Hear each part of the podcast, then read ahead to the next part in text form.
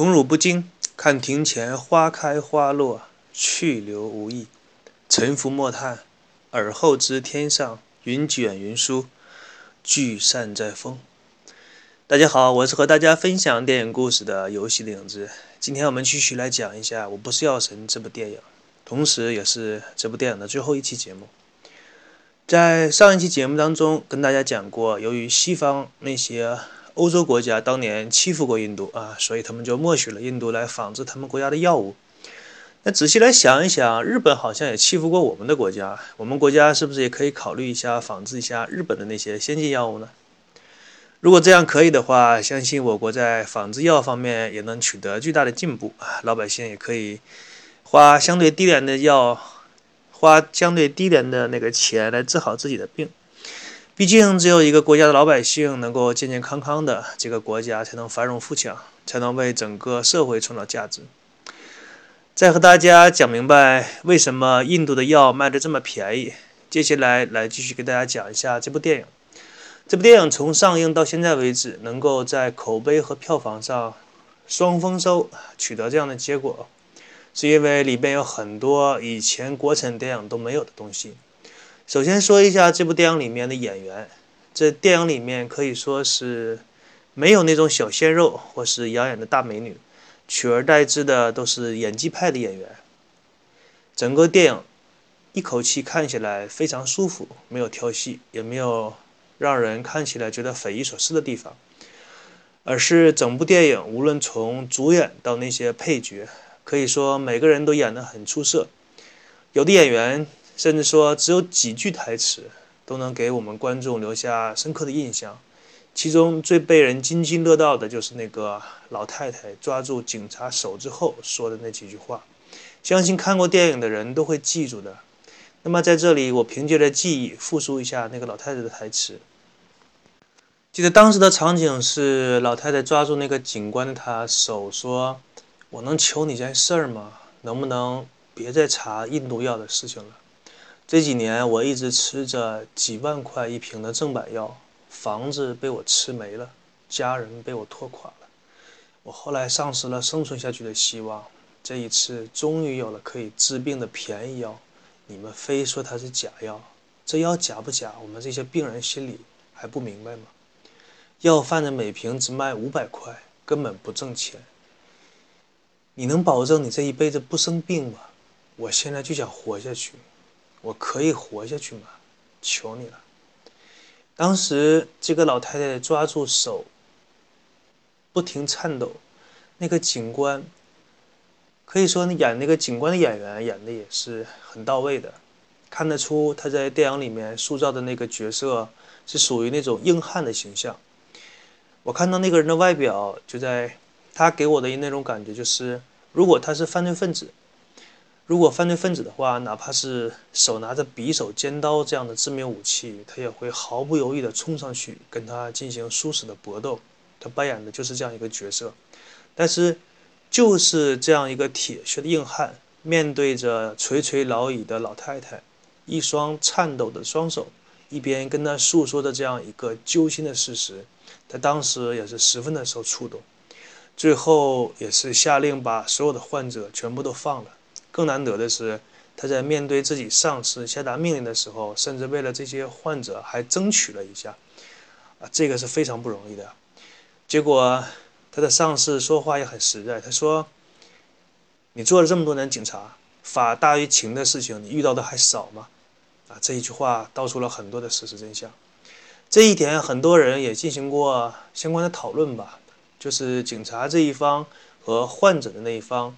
你感觉双方做的事情都没有错，但是给你感觉这个结果就是不近人情，或者说是不符合人性。那么在这里呢，有一个评价这种事情的标准，就是双方都觉得自己没有做错事，都觉得自己是按照规章制度来行事的，那么一定是这个相关的规定、规章制度出现了错误，或者是至少出现了需要改善的地方。其实法律也好，相关的制度也好啊，都是由人来制定的，并不是说所有的法律一开始制定的各个方面，而且到了各个年代都一直适用的，啊不是的。法律也是不断修改、不断完善的。那么，在很多先进一点的法治的国家，它的法律也是随着社会的进步，然后根据它当地的那个老百姓的需求，不断的在改进，不断的更改，更加变得符合道理、符合人性、合情合理。那么，这部电影在播出之后，一些救命药呢被划入了医保报销的范围内，这个对老百姓来说，更是对那些得了病需要救命药来。治病的那些患者来说，那肯定是好事。国家的进步和制度的完善，哪怕是每次都有一点，只有一点进步，那么这个也是值得表扬的。希望呢，有一天所有人得了病，都可以走医保进行报销，让他们再次恢复健康。这部电影准确的来分类的话，它是属于那种人物传记类的电影。所以，整部影片的角度都是从主角程勇的角度来看待慢粒白血病和他们血所需要救命药这件事情的。以这样一个健康人的视角去看待这些患者，所以说整个影片他们大部分的时候都是呈现出一种健康人的生活状态。但是这其中也是有几个镜头展现出慢粒白血病患者他们在得病之后那种痛苦的样子。其中让大家印象深刻的是有两个画面吧。第一个是来找程勇进行贩卖解贩卖禁药的那个吕受益。电影当中有两个镜头来表现出他的痛苦。第一个镜头是他在医院复查的时候，医生在他身上又抽血化验什么的，医生告诉他说：“你这个药啊不能停。”然后这个就为电影的后半部分埋下了伏笔。等到了电影的后半部分。有一个情节是，那个时候程勇呢已经洗白，他成立了自己的一家服装厂，做起了合法的生意。这个时候可以说，如果说他再也不碰那些禁药的话，可以说下半生至少可以过那种中产阶级比较富裕一点的生活。而正那个时候，正当他就是勤劳致富啊，奔小康的时候，他当年跟他一起贩卖禁药的吕受益的妻子，也就是他叫做弟妹的那个人。来到他的工厂来找他，问他还能不能买到印度的药。这个台词设计还是比较到位的。他的妻子只是问他能不能弄到印度药，而不是问他能不能弄到印度的便宜药。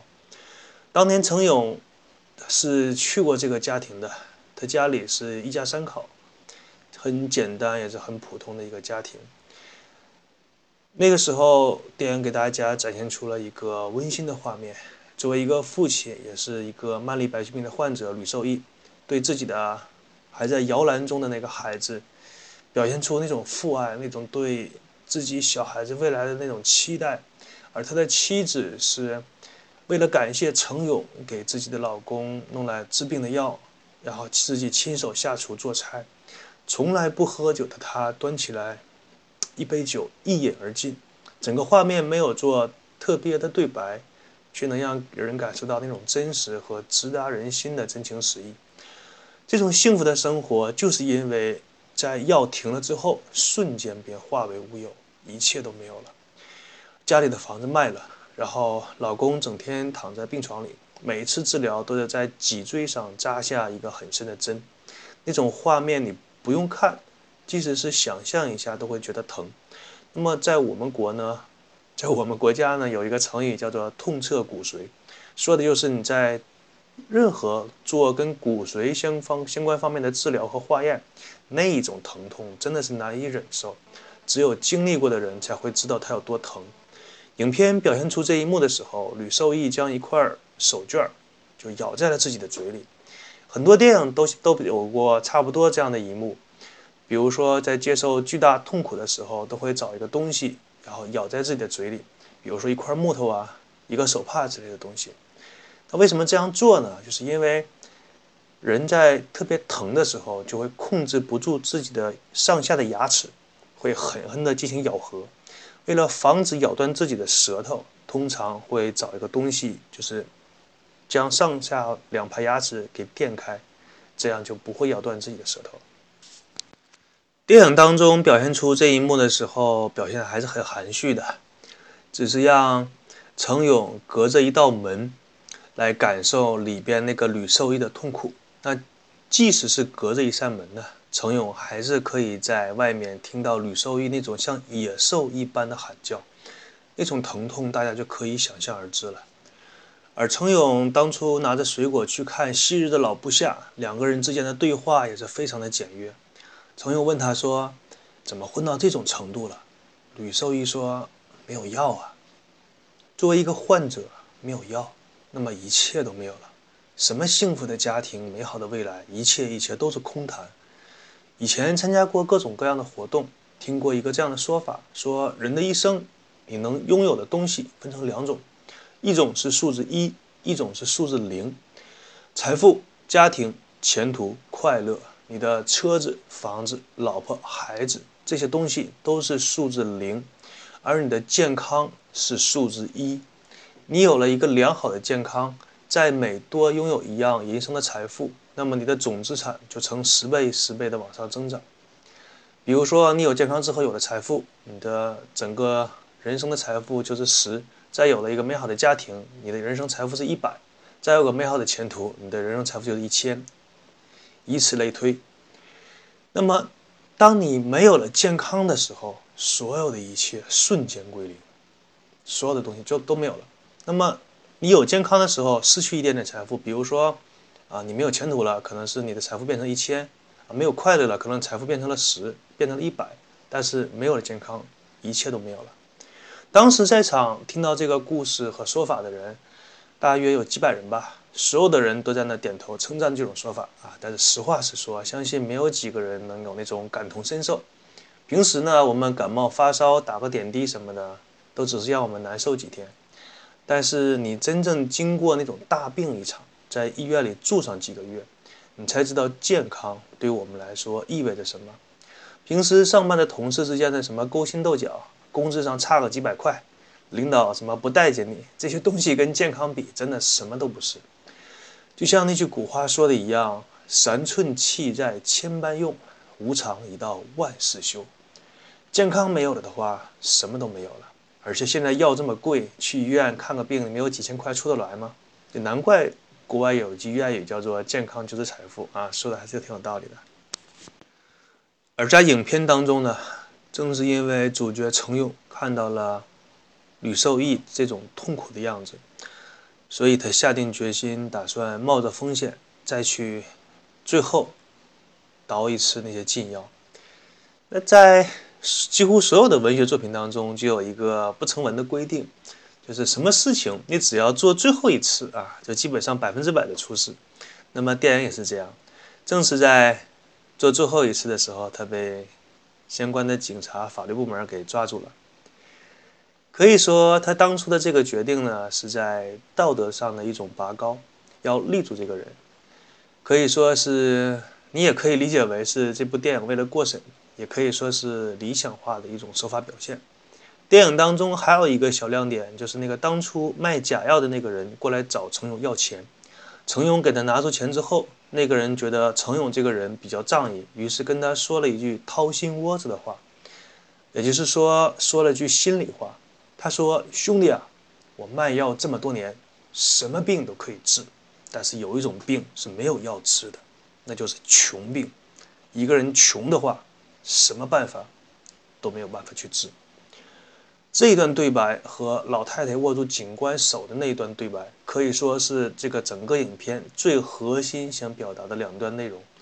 一个是这个世界上所有的人都会生病，生病需要吃药；另一个是如果一个人穷的话，那么很多小的问题他都解决不了，也会变成大的问题。讲了这么多期，我不是药神这部电影，可以说这部电影作为国产片，让我看到了国产片进步的那种希望。终于有那种可以沉下心来拍一部好电影的这种电影了，可以拍一拍我们日常生活当中的一些问题，我们在我们在的社会，我们所面临的一些事情，我们所生活的状态的那部电影了，可以说良心之作吧。但是同时，这部电影可以说能够过审。虽然说这部电影当中存在着一些瑕疵的小问题，比如说什么过于理想化呀，比如说一些镜头的切换还是比较突兀啊，但是在国产影片当中，能够算得上是一部良心之作，值得占有我们生命两个多小时的一部电影。如果各位听众对国产片还是没有失去希望的话，有情有独钟的话，那么推荐大家去看一下这部电影《我不是药神》，真的还是不错的。那么，我是与大家分享故事的游戏的影子，祝大家都能有一个健康的身体和一个幸福的家庭。我们下一期节目再见，拜拜。